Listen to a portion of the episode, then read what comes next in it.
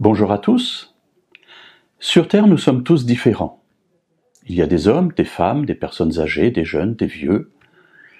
Il y a des personnes blanches, il y a des noirs. Il y a des Africains, il y a des Chinois. Tous différents. Tous uniques. Il y a autre chose qui nous différencie.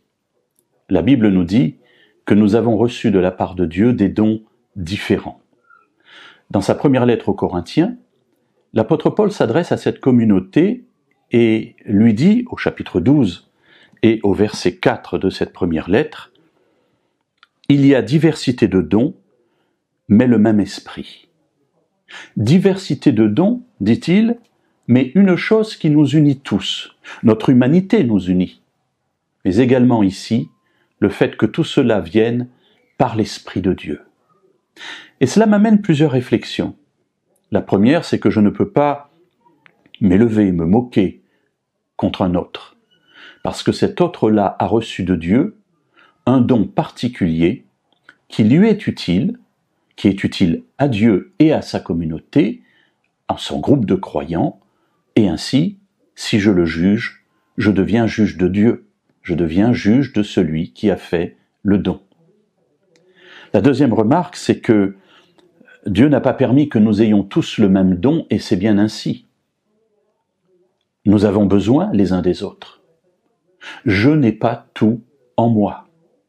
Je n'ai qu'une partie de ce que Dieu a voulu partager avec le monde. Et ainsi j'ai besoin des autres. Et les autres ont aussi besoin de moi. Et c'est ce qui nous unit, cette dépendance les uns aux autres. Le troisième élément, c'est que du coup, cela me pousse à chercher quel don Dieu a fait à l'autre.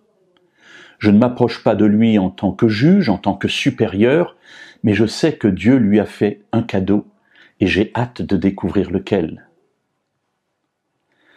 Enfin, je sais que je peux être utile à ceux qui m'entourent, ce qui veut dire que ce que Dieu m'a donné, il l'a donné non pour que je le garde pour moi-même, mais pour que je puisse le partager avec ceux qui m'entourent. Et ce qui fait que nous sommes liés les uns aux autres, eh bien, c'est que nous avons tous reçu du même Dieu. Et ce lien, nous dit l'apôtre Paul dans le chapitre qui suit, au chapitre 13, c'est l'amour.